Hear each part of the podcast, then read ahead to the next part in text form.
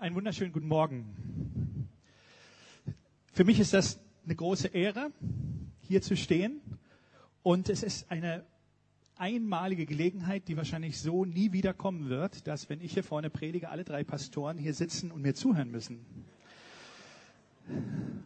Es hat harte Kämpfe gekostet, aber ich werde es nicht ausnutzen. Das ist ja so, wenn man mal die geistliche Leitung so vor der Flinte hat, ne? aber darum geht es jetzt gar nicht.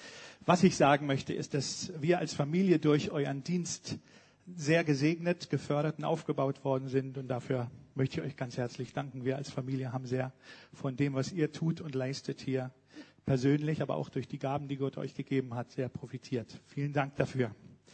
Ich habe mir überlegt, wie ich meine Predigt einleite, aber mir ist äh, vom Planungskomitee nochmal deutlich gesagt worden, dass das keine Kabarettveranstaltung ist. Ich war mir nicht ganz klar, was dieser Hinweis bedeuten sollte. Also, ich entschuldige mich also nicht für hippe Begriffe oder Fremdwörter, die ich benutze. Ich motiviere uns auch nicht für die Zusagen Gottes, unserer Berufung und den Plan Gottes für unser Leben. Führe auch nicht die psychologischen Dimensionen des heutigen Bibeltextes vor Augen und versage es mir auch, den Katastrophen und Schrecknissen dieser Zeit das Licht des Evangeliums entgegenzustellen. Ich spare mir also eine Einleitung und lese gleich unseren Bibeltext. Und er gab die einen als Apostel, andere als Propheten, andere als Evangelisten, andere als Hirten und Lehrer, um die Heiligen zum Dienst zuzurüsten für den Bau des Leibes Christi. Und so wollen wir alle zur Einheit im Glauben und in der Erkenntnis des Sohnes Gottes gelangen, damit wir zum vollkommenen Menschen werden und Christus in seiner vollkommenen, vollendeten Gestalt darstellen. In diesen wunderbaren Versen, wie ich finde, geht es im ganzen Epheserbrief überhaupt um die universelle Bedeutung und Berufung von Gemeinde. Es geht quasi um die kosmologische Dimension. Gott hat den ganzen Kosmos so geliebt, dass er Jesus hingegeben hat. Und Paulus erläutert im Epheserbrief und besonders auch in diesem Kapitel, wie Jesus seine Herrschaft ausüben möchte, nämlich durch die Gemeinde. Mit uns, mit dir und mit mir. Und es heißt in dem Text vorher, Jesus hat den Menschen Gaben gegeben. Jesus macht Geschenke. Nicht nur die Geistesgaben, die wir aus der Bibel kennen, sondern Menschen. Er schenkt Menschen in sein Leib, in sein Reich, um anderen zu dienen. Sechs dieser Geschenke haben wir vor uns. Und wir freuen uns, das bisschen wie Weihnachten, wir freuen uns über diese Geschenke und feiern sie. Menschen und Dienste sind Geschenke. Und was Paulus hier ausführt, gilt gleichermaßen für den globalen Leib Jesu Christi. Also wer eine Reich Gottes Mentalität entwickeln möchte, muss den Epheserbrief studieren. Aber was er da sagt, global denken, lokal handeln, gilt immer auch für die Ortsgemeinde. Was heißt das jetzt für mich? Ich möchte Teil deines Planes sein, Herr, wie kann ich da einsteigen? Da ich jetzt nicht so viel Zeit habe, möchte ich euch bitten, dass ihr jetzt quasi als kleine Hausaufgabe das Kapitel lest, was kommt davor und was danach, damit ihr seht, was Paulus den Einzelnen ans Herz legt, was er, was der Einzelne umsetzen kann. Und da gibt es erstmal drei Punkte, die ich so rausgegriffen habe. Paulus sagt, was kann der Einzelne tun, um den großen Plan Gottes zu fördern? Die Einheit in der Gemeinde leben und bewahren. Ein Leben führen, das der Beziehung, der Gemeinschaft mit Jesus würdig ist und dem Heiligen Geist bewusst Raum geben. Und das, was er hier entfaltet in dem fünffältigen Dienst, so heißt das, ähm, ist dafür die Voraussetzung, oder das gehört eng damit zusammen. Und der fünffältige Dienst und nur der also garantiert geistliches Wachstum und Christusähnlichkeit. Jesus selbst gibt Menschen als Gabe für den gesamten Leib und hier natürlich auch. Und Wachstum und Reife nach innen und außen gibt es nur, wenn diese Dienste aktiv gelebt, gefördert, gelehrt, geehrt und geerdet werden. Gelebt, gefördert, gelehrt, geehrt und geerdet werden. Warum hat Jesus das gemacht? Warum hat er gesagt, es gibt fünf Kategorien von Diensten, die er haben möchte? Paulus sagt es ganz deutlich, ganz einfach, um die Heiligen zum Dienst zuzurüsten. Danke, Solveig. Genau. Die Heiligen zum Dienst zuzurüsten bedeutet zweierlei. Die dienen und ermutigen mit ihren Gaben Gemeinden oder einzelne Gläubigen. Das erste. Das zweite, die Heiligen zum Dienst zuzurüsten, heißt aber auch, sie leiten andere zum Dienst an. Das heißt, Apostel bilden Apostel aus, Propheten bilden Propheten aus, Evangelisten bilden Evangelisten aus, Lehrer bilden Lehrer aus und Pastoren, Hirten bilden Hirten aus. Und da ist nicht die Devise für Pastoren, jeder soll sein eigener Hirte sein, jeder soll sich hüten, sondern es geht darum, wie wir sozusagen Menschen Jesus näher bringen. Durch diese Dienste, wenn das so gemacht wird, die Heiligen zum Dienst zuzurüsten, geschieht Wachstum und Reife nach innen und außen. So entsteht nach Gottes Willen und Methode Reproduktion und Multiplikation. Und ich wage hinzuzufügen, man könnte sich manches überteuerte Gemeindewachstumsseminar leisten, wenn man diese biblischen Prinzipien befolgen würde. Zweitens, die Zurüstung der Heiligen zum Dienst dient dem Bau, Aufbau des Leibes Christi. Das ist die logische Folge gilt wiederum weltweit, gilt aber auch für die einzelne Lokalgemeinde. Jesus soll gesehen werden, denn Paulus sagt in Vers 13 hier, so sollen wir alle zur Einheit im Glauben und in der Erkenntnis des Sohnes Gottes gelangen, damit wir zum vollkommenen Menschen werden und Christus in seiner vollendeten Gestalt darstellen.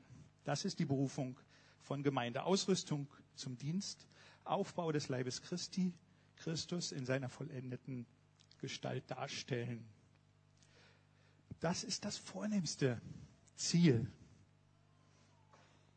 dieser Dienste. Die Gemeinde soll zur Vollendung gebracht werden und Christus soll in seiner vollendeten Gestalt gesehen werden. Warum? Damit alle ihn sehen. Gläubige wie Nichtgläubige. Sie sollen sehen, wie gut, wie schön, wie kostbar er ist. Es geht um ihn. Und es geht dabei weniger um das, was wir sagen, sondern um das, was wir sind und das, was wir tun und leben. Und dann ist es hoffentlich so, dass Menschen, Gläubige wie Nichtgläubige, sagen, diesen Jesus will ich haben. Der sieht gut aus. Da kann ich mich wohlfühlen. Der breitet seine Arme aus und liebt mich. Und wir dürfen Teilhaber dieses Plans sein und dieser Gnade, wenn wir dazu Ja sagen. Ich nehme heute den Dienst des Hirten, den Dienst des Pastoren ein bisschen heraus. Um die soll es gehen. Und als jemand, der Kollege ist, der sozusagen die Gemeindewelt als Hörer der Predigt, aber auch als Prediger der Predigt kennt. Ich kann Sachen sagen, die keiner sonst sagen kann in diesem Raum. Ich werde also Sachen sagen, die denen hier vorne peinlich werden könnten. Und euch ein bisschen unangenehm, aber aus ganz unterschiedlichen Gründen. Also schnallt euch an. Ich möchte etwas darüber sagen, welche Art von Unterstützung Pastoren oder Gemeindepastoren brauchen. Ich nenne mal nur drei. Geistliche Unterstützung, zum Beispiel Gebet, materielle Unterstützung, zum Beispiel Geld, emotionale Unterstützung, zum Beispiel gute Worte. Das ist der 3G-Support. Kann man sich gut merken. Genau. Ich bin ja Pfingstpastor. Man darf zwischendurch mal Amen und Halleluja sagen, wenn irgendwas richtig ist. Falls du dich unangenehm herausgefordert fühlst, darfst du Aua sagen. Und wenn du nicht weißt, wie du mit dieser geistlichen Wahrheit klarkommen sollst, Herr, hilf mir. Das sind die kürzesten Gebete, die erlaubt sind. Geistliche Unterstützung, Gebet. Dazu habe ich schon viel gesagt. Ich möchte nur so viel hinzufügen. Also ich habe das immer gesagt, wenn ihr unterwegs wart. Deswegen habe ich mal die Gelegenheit genutzt, für die Pastoren beten. Möchte heute hinzufügen, wenn du so viel über die Gemeindeleitung, äh, wenn du so viel für die Gemeindeleitung betest, wie du über sie redest, müssen wir uns keine Sorgen mehr machen. Materielle Unterstützung, zum Beispiel Geld. Geld für die Dienste in der Gemeinde ist wichtig. Jetzt hat mal jemand ausgerechnet, dass Jesus etwa genauso viel über Geld wie über Gebet gesprochen hat. Ähm, also hat er da keine Berührungsängste gehabt. Ich kenne die Gehaltsstrukturen des Müllermer Verbandes nicht und auch nicht die Statuten über finanzielle Zuwendungen. Ich möchte nur so viel dazu sagen. Ein Pastor, der sich nicht um die finanziellen Belange für sich und seine Familie sorgen muss, der dient viel entspannter und freier als jeder andere und hat nebenbei bemerkt, ganz egoistisch, mehr geistliche und emotionale Ressourcen für die Gemeinde. Und Gott sei Dank ist es auch nicht mehr so wie früher, dass man in Freikirchen zwei Vollzeitkräfte für den Preis von einem bekommen hat, nicht wahr, Monika? Zu den Diensten der Lukasgemeinde allgemein. Dienste müssen gefördert, finanziert und unterstützt werden. Und viele tun das ja auch schon. Aber lasst uns helfen, dort, wo Berufungen deutlich werden oder Mangel erkannt wurde. Ich möchte ein Beispiel aus der Bibel sagen. Paulus selbst hat sich von einer Gemeinde und nur von einer Gemeinde unterstützen lassen. Und ich bin sicher, dass die Philippa gesagt haben, das ist unser Apostel. Das ist seine Ehre. Jetzt rechnet mal aus, so bei der Infrastruktur des Römischen Reiches ohne Internet, Fernsehen, ICE und Flugzeug, wie oft werden die Philippa den Paulus wohl zu Gesicht gekriegt haben? Relativ selten. Das heißt, da wird es Leute in der Gemeinde gegeben, die gesagt haben, ich zahle hier für einen Pastor, der nie da ist.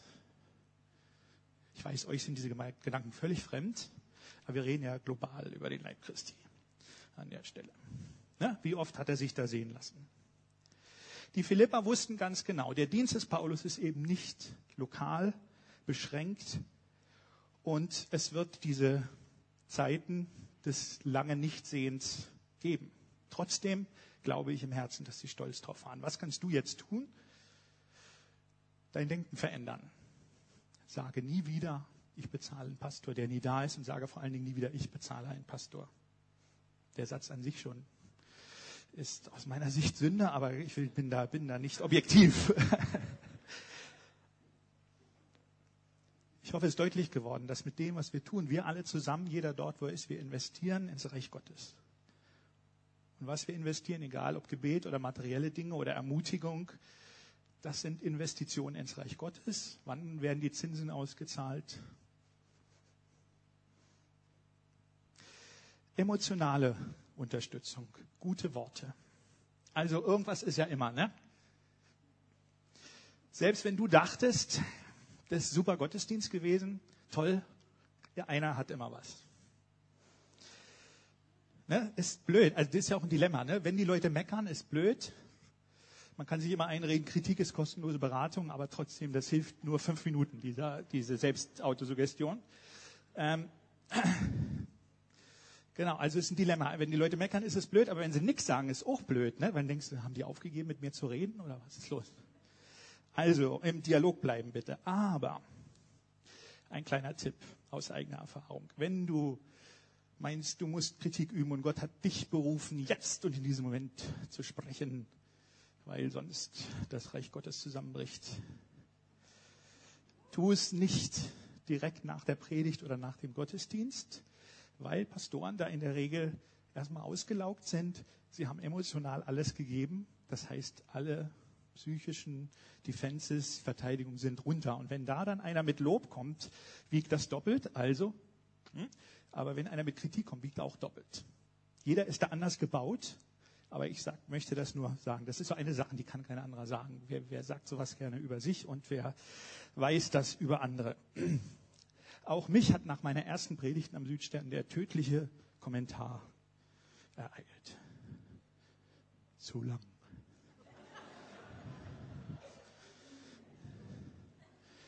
Damals habe ich gedacht, ich muss das, das ist mein Martyrium, ich muss das erdulden.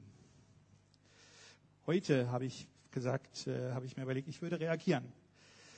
Nicht böse und auch nicht von oben runter, aber ich würde heute mal zurückfragen, gibt es wenigstens einen Punkt, wo der Herr zu dir gesprochen hat? Oder den du behalten hast und den du beherzigen möchtest? Ich meine, je länger man predigt, desto größer sind die Chancen, dass da was dabei ist. Ähm, Aber ihr wisst, was ich meine. Ne? Das darf keine Einbahnstraße sein. Es muss immer im Dialog bleiben. Ne? Und Umgang mit Kritik ist natürlich ein Dauerthema in Gemeinden. Wir Pastoren müssen lernen, dass die Welt nicht untergeht. Und die Gemeinde muss lernen, dass wir normale Menschen sind mit Emotionen, Emotionen und Empfindungen, denen Kritik zusetzt und die sich wie alle anderen über Lob ein bisschen mehr freuen als über Kritik. Und wenn es wirklich grundsätzliche Sachen gibt, über die man reden soll, kann man ja einen Termin mit Ansage machen und sagen, ich möchte gerne mit dir über diesen, diesen Punkt gerne reden. Geht das? Dann kann man sich warm anziehen.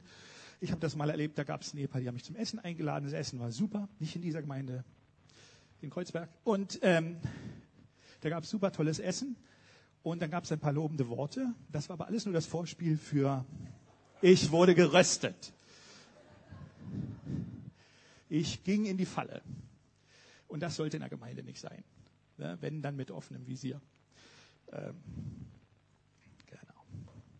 Natürlich geht es darum, dass man die Gemeindeleitung nicht immer mit Samthandschuhen anfassen muss und dass man blaues grün nennen muss und schwarzes für weiß halten muss. Man darf auf richtiges und falsches hinweisen und seinen eigenen Standpunkt formulieren.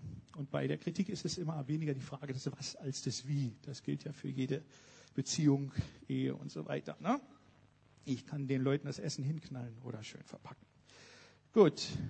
Neben der Frage, ob ich dann immer der Richtige bin, den Gott gerade berufen hat, diesen oder jeden Missstand anzuprangern, möchte ich euch gerne Folgendes zu bedenken geben.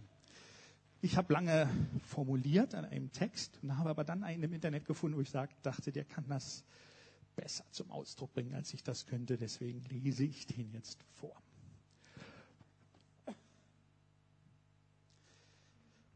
Pastoren sind oft mit Dingen konfrontiert, die Schmerzen bereiten. Pastoren müssen viele Dinge vertraulich behandeln, selbst wenn es bedeutet, dass andere gerade deshalb mit dem Schlimmsten rechnen. Pastoren, und zugegebenermaßen ist der Text jetzt ein kleines bisschen einseitig, aber ich möchte das gerne beleuchten heute. Pastoren werden oft beleidigt, belogen, und man lügt über sie. Pastoren sehen sich mit Erwartungen konfrontiert, die auf der Skala von herausfordernd bis deprimierend, druckmachend, in den Wahnsinn treibend oder einfach nur lächerlich sind. Pastoren müssen harte Entscheidungen treffen und sorgsam abwägen zwischen dem Bedürfnis des Einzelnen und den Bedürfnissen der Gemeinschaft, den Nöten der Gemeinde und denen der Mitarbeiter. Ganz abgesehen von den eigenen Nöten und Bedürfnissen und derer ihrer Familien. Pastoren sind aufgerufen, sich um die härtesten Lebensrealitäten zu schlagen. Tod, Scheidung, Krankheit, Gefängnis, häusliche Gewalt, Süchte, Rassismus, Rufmord. Pastoren müssen Gemeinschaften von unterschiedlichsten Menschen zusammenhalten auch wenn politische und kulturelle Auseinandersetzungen oder andere Kräfte versuchen, sie zu spalten. Und dabei habe ich die Herausforderungen und Verantwortungen, die das Predigen mit sich bringt, nur angeschnitten. Pastoren leben in einem Netz komplexer Beziehungen. Wenn Sie zum Beispiel mit einzelnen Gemeindemitgliedern enge Freundschaften knüpfen, kann das Probleme bringen. Wenn Sie es nicht tun, kann das Probleme bringen. Wenn Sie offen über Ihre Ängste, Zweifel, Fehler, Kämpfe und Bedürfnisse reden, kann das Probleme bringen. Wenn Sie es nicht tun, kann das Probleme bringen. Wenn sein einziges Einkommen von der Gemeinde kommt, kann das Probleme bringen. Wenn er und seine Familie mehrere Einkommensquellen haben, kann das Probleme bringen. Wenn sie sich für politische oder soziale Belange einsetzen, die ihnen wichtig sind, kann das Probleme bringen. Wenn sie es nicht tun, Ihr habt das Muster verstanden. Wenn Pastorenkollegen sich unethisch verhalten oder einfach nur schlecht sind, werden auch die guten und ehrlichen Zielscheibe von wachsendem Spott und offenem Zynismus. Kein Wunder, dass es Pastoren gibt, die aufgeben. Und manchmal sind sie so beschäftigt, damit anderen zu helfen, dass sie die leise Stimme ganz tief drin nicht mehr hören, die nach Hilfe ruft. Ich glaube, es gibt kaum einen schwierigeren Job als den des Gemeindepastors. Wenn dein Pastor also einmal einen guten Job macht, dann sei gut zu ihm. Lass es ihn wissen. Wenn andere ihn mit Kritik überziehen, dann melde dich und sprich und schreibe Worte der Ermutigung und des Lobes. Wir alle gehören zusammen. Lasst uns füreinander da sein, damit das geschieht, was hier im Bibeltext geschrieben steht. Er gab die einen als Apostel, andere als Propheten, andere als Evangelisten, andere als Hirten und Lehrer, um die Heiligen für die Erfüllung des Dienstes zuzurüsten, für den Bau des Leibes Christi. So sollen wir alle zur Einheit im Glauben und der Erkenntnis des Sohnes Gottes gelangen, damit wir zum vollkommenen Menschen werden und Christus in seiner vollendeten Gestalt darstellen. Gott möge euch sechs hier vorne und eure Familien reichlich segnen. Passt gut auf euch auf, kümmert euch um euch selbst, denn die Gemeinde braucht euch, die Stadt braucht euch, die Welt braucht euch. Was ihr tut, was ihr seid, ist tatsächlich wichtig und relevant. Amen.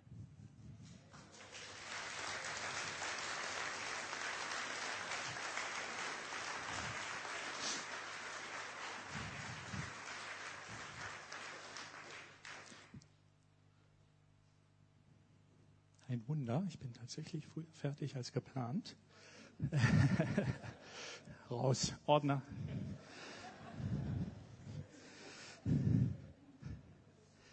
Wir wollen, haben jetzt Zeit zu reagieren. Ich möchte, dass wir eine Zeit der Stille haben, des stillen Gebets.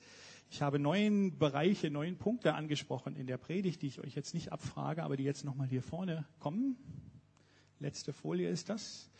Ähm, das soll dir nur als Gedächtnisstütze helfen. Ich möchte, dass du ein oder zwei dir rausgreifst, die dich vielleicht angesprochen haben heute und wo du sagst, das ist etwas, da bin ich dankbar dafür oder das betrifft auch mich. Und es gibt vielleicht eine Sache, wo du sagst, hier möchte ich für die Gemeinde oder für die Pastoren beten. Vielleicht spürst du, dass Gott dich ruft und sagt, du, komm mal ein bisschen nach vorne innerlich und setz dich irgendwo ein. Klingt dich da irgendwo ein. Einheit in der Gemeinde leben und bewahren. Vielleicht ist das ein Punkt, der dich anspricht, wo du sagst, okay, da möchte ich beitragen. Geh das einfach mal durch. Vielleicht nimmst du ein oder zwei Sachen raus, wo du weißt, okay, das fordert mich jetzt gerade heraus, das spricht zu mir, Gott macht das eh gerade in meinem Leben und reagiere darauf. Lass uns eine Zeit der Stille haben. Ich schließe die dann ab.